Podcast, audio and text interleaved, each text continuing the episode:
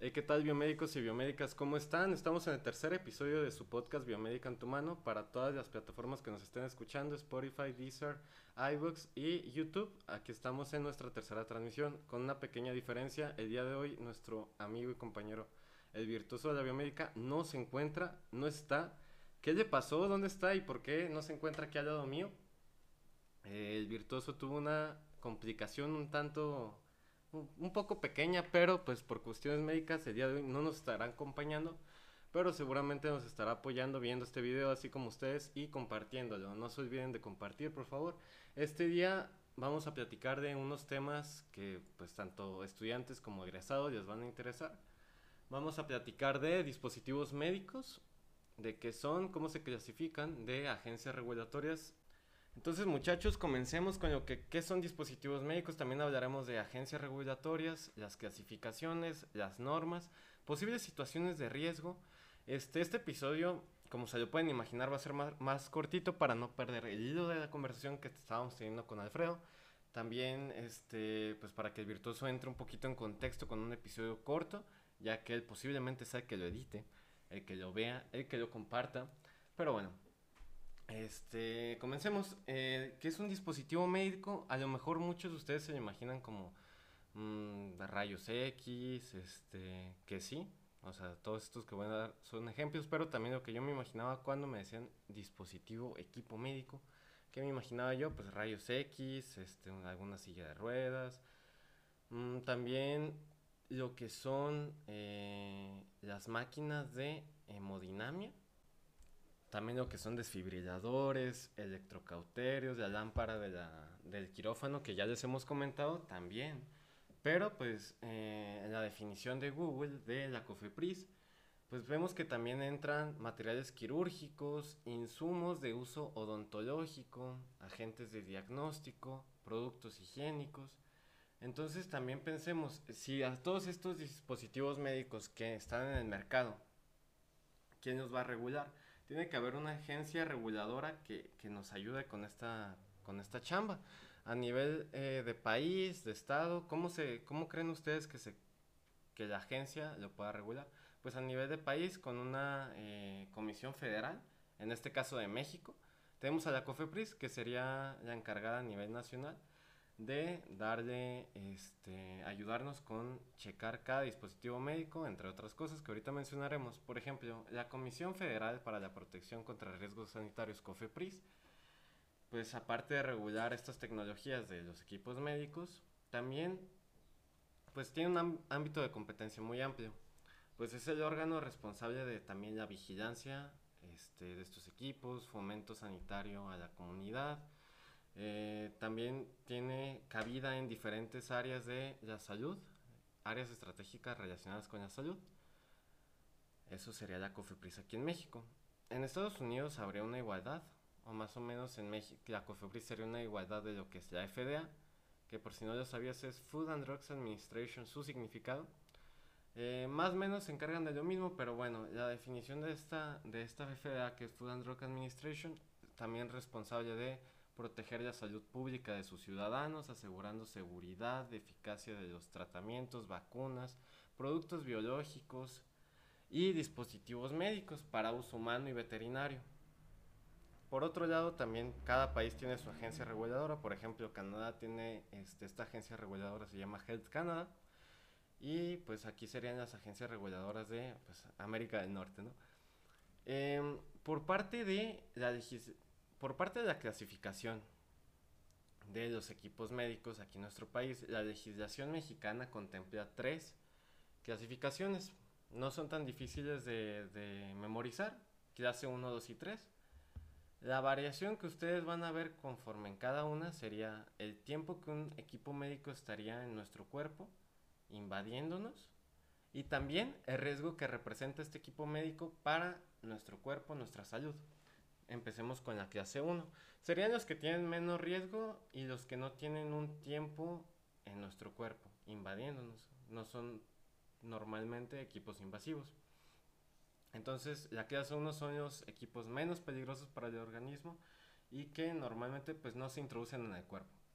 La clase 2 representa aquellos insumos que sí están en nuestro cuerpo por un periodo no mayor a 30 días, entonces sería menor a 30 días en nuestro cuerpo y que tienen variaciones en su elaboración, los materiales pues tienen que ser este, acordes eh, biotecnológicamente, que sean acordes para que no tengan ningún daño al cuerpo del paciente, que no sean biotóxicos, que no tengan ningún grado de toxicidad y que pues presenten un mejoramiento este equipo médico al paciente.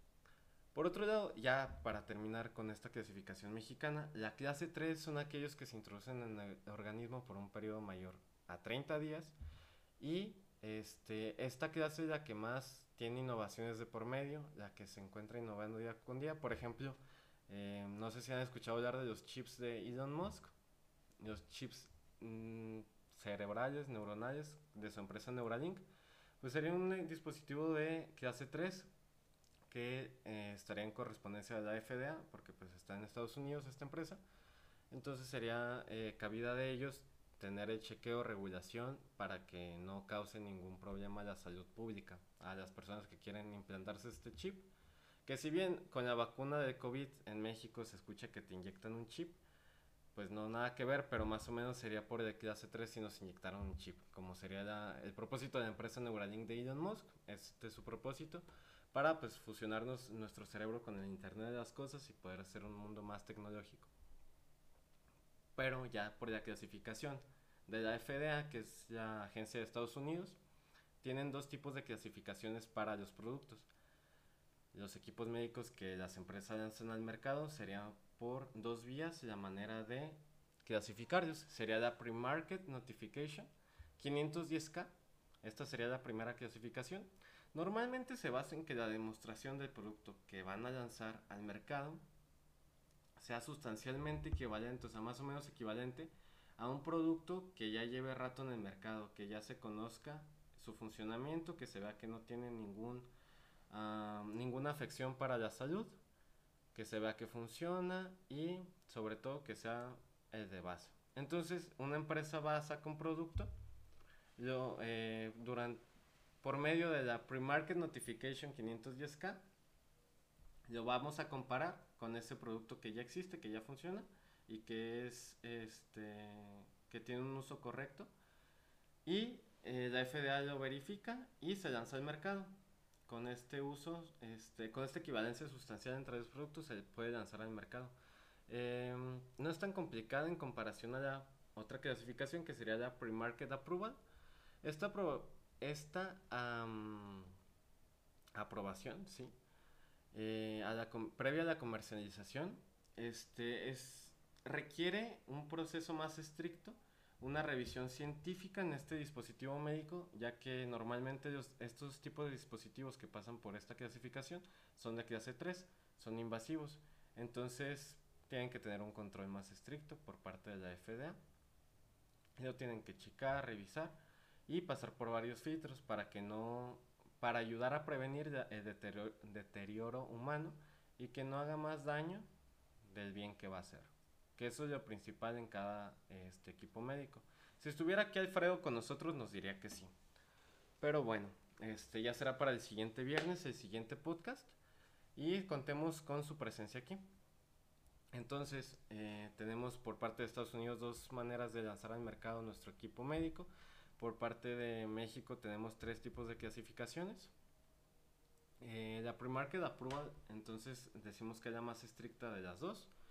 Y em, la FDA pues ya te da tu sello para aprobarte que este equipo médico eh, sí funciona, eh, si, es, si es capaz de hacer el bien que el producto ofrece y se lanza al mercado.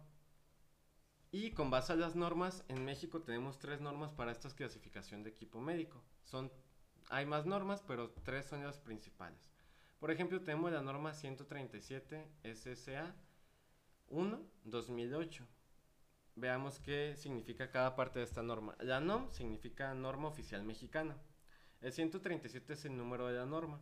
El SSA1 es el comité encargado de avalar esta norma y 2008 es la última vez que se actualizó esta norma. Ok, entonces esta norma 137 es relativa o se refiere al etiquetado de los dispositivos médicos. Si ustedes gustan, lo podemos ver en un episodio detallado. Cualquiera de estas tres normas, la que sea su favorita, la podemos dar y explicar. Eh, aquí con nuestro amigo el virtuoso la podemos desglosar para que sea más fácil de entender. Porque normalmente estas normas son cientos de páginas información eh, y pues mejor explicarla que que ustedes la lean para que sea más fácil para ustedes y la puedan entender un poquito mejor. Por otro lado tenemos la norma 240, la NOM 240 del mismo comité SSA1 2012. ¿De qué trata esta norma? Trata sobre la instalación y operación de tecnovigilancia. La tecnovigilancia, si bien em, no es muy comentada tampoco, es algo que tenemos que tener en cuenta siempre como biomédicos, como este, encargados del sector salud, ya tenemos que tener en cuenta. Este tema probablemente sí tenga un episodio más adelante. Si es haciendo operación de tecnovigilancia, pues tendrá un episodio posterior. Por otro lado está la norma 241, del mismo comité, del mismo año, 2012 fue la última actualización. Sería para buenas prácticas para la fabricación de dispositivos médicos. Esto en términos de fabricación. Esta, esta norma está más enfocada a empresas en el momento que hacen toda la fabricación del equipo médico que cumpla con ciertos procesos para que el equipo médico que se esté desarrollando sea viable, esté bien hecho y cumpla con todos los protocolos. Fue un episodio corto, pero si bien esta definición de equipos médicos, algunos ejemplos, no la teníamos tan claro, tan presente, pues ahora ya la podemos tener durante un poco más de tiempo para que tengamos muy claro que es un equipo médico y que no nomás es el aparato de rayos X, por ejemplo. Entonces también aprendimos el tipo de clasificación de estos equipos médicos y las agencias que lo regulan. Espero que se lo hayan llevado. Queda mucho tiempo esta información. Les quiero agradecer mucho por haberse quedado hasta el final del video, por este episodio número 3 de Biomédica en tu mano. A todos ustedes por compartir, seguir apoyándonos con su comentario, con su mano arriba. Este proyecto es por y para ustedes, recuerden. Entonces nos vemos en la siguiente transmisión, ya con el Virtuoso de la Biomédica. Igual vemos si traemos algún invitado para que profundicemos en algún tema que a ustedes les agrade. Sugieran los temas para platicar, invitados que podamos traer. Entonces, un saludo, muchas gracias por ver su podcast de Biomédica en tu mano.